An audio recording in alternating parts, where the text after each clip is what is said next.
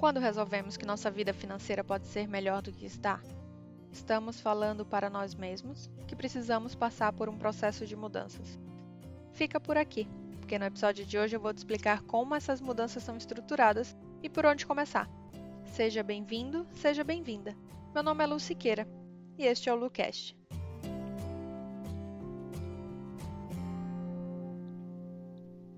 Toda mudança, seja ela financeira ou não, passa por um processo que podemos dividir em três grandes fases. Para te ajudar no entendimento, quero fazer aqui um paralelo. Vamos imaginar que você está indo para um aniversário de uma amiga ou de um amigo. Você acabou de se arrumar e decidiu que vai com seu próprio carro. Mas como a festa não vai ser na casa dele ou dela, você não sabe o caminho. Então pega o celular, abre o aplicativo de localização, coloca o endereço da festa, confirma seu endereço e o aplicativo vai te mostrar a melhor rota e em quanto tempo você vai chegar lá. Trazendo para o processo de mudanças, em geral temos que a sua casa, seu ponto de partida, é o seu estado atual. O endereço da festa, o local que você quer ir, é seu estado desejado. A rota é o planejamento em si. E o tempo da viagem é a data que você quer que esse planejamento seja cumprido. Organizando o que foi dito, temos que o processo de mudança parte de um estado atual que seria uma fase, para o estado desejado, uma segunda fase, através da execução do planejamento, uma terceira e última fase. Tudo isso em um tempo pré-determinado.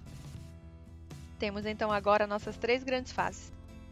Qualquer tipo de mudança que você queira fazer na sua vida é possível dividir nessas fases. Mas como o foco aqui é finanças, vamos às fases de um planejamento financeiro. Você lembra que no episódio 2 eu comentei da importância de você conversar com você mesmo sobre o porquê de você querer ter dinheiro. Se você parou para pensar sobre esse assunto, vai ser fácil entender que os seus sonhos são justamente seu estado desejado. Não entendeu nada do que eu estou falando? Resumindo, eu expliquei no episódio anterior que dinheiro é um meio para conseguirmos realizar nossos sonhos e que é preciso reconhecer cada um deles. E é justamente rumo à realização desses sonhos que nossa mudança será direcionada a partir de agora. Mas se você quiser aprender um pouco mais sobre isso, pause este áudio e ouça o episódio passado antes de continuar. Agora eu quero abrir um parêntese aqui. A partir desse ponto, farei toda a explicação de uma forma muito prática. Então, meu conselho é que você arrume um papel e uma caneta, anote o passo a passo e faça tudo o que for recomendado em relação à sua vida. Saber o que queremos com o dinheiro não é fácil, até sabemos sonhar, mas muitos desses sonhos, por acharmos impossíveis, não temos coragem de colocar num papel. E por causa disso, vamos vivendo sem conquistar nada. Está mais do que na hora de transformar esses sonhos em objetivos claros. Talvez dessa forma seja possível imaginar algo que antes parecia inimaginável em algo realizável. Para fazer isso, é preciso primeiro fazer uma lista com tudo o que você quer. Não sabe por onde começar? Comece se perguntando o que te faz feliz. E caso você tenha família, é preciso fazer uma lista para cada membro, além daquela com sonhos em comuns como viagens.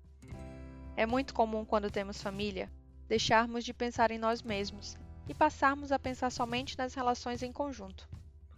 Mas todos nós temos desejos particulares e é preciso dar ouvidos a eles. Vou te contar uma coisa que vai acontecer. Na hora que você estiver fazendo essa lista, sua voz interna vai começar a questionar e duvidar de cada coisa que você pensar. E você vai ficar tentado e tentada a não escrever. Quero que você seja forte e não dê ouvido a esses pensamentos. Anote tudo o que vier na cabeça. Depois se ver o que fazer. É preciso também que você tenha desde sonhos para daqui a pouco tempo até sonhos para um futuro distante. Tudo anotado? Olha lá! Nada de se boicotar presumindo que seus sonhos não são para você. Estou aqui confiando na sua palavra. Agora, com a lista em mãos, é preciso dar uma repaginada, um banho de loja em cada um dos itens. Para facilitar o trabalho que teremos criando um planejamento, é preciso que esses sonhos se tornem objetivos, se tornem metas. Como? Fica tranquilo que é fácil. Só fazer com que algumas características existam. Para começar, é preciso que ele seja específico. que esteja escrito com o maior número de detalhes possíveis.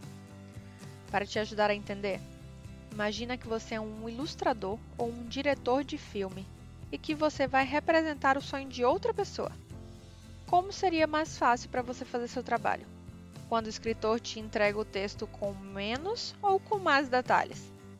Voltando aos objetivos, quando você estiver escrevendo, pense que você é o escritor e que alguém precisará interpretar o que está escrito.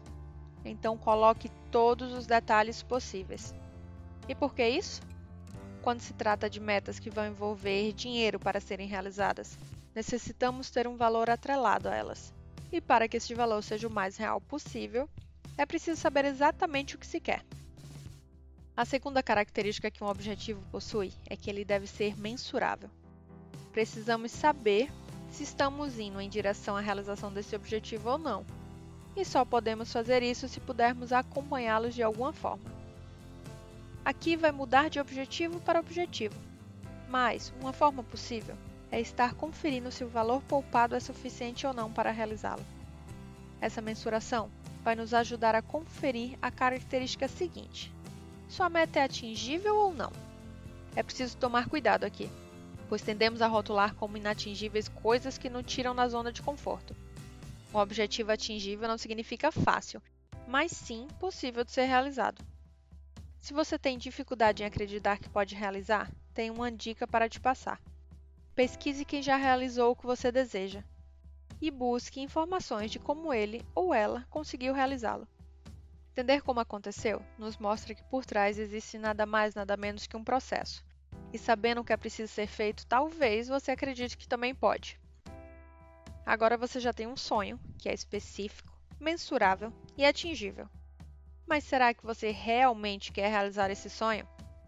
Como assim? Claro que eu quero realizar, senão não tinha escrito. Você deve estar pensando com você mesmo agora mas não é tão simples assim.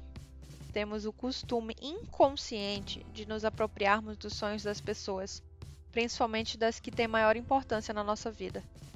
Estamos o tempo inteiro recebendo informações e muito pouco tempo ouvindo a nós mesmos.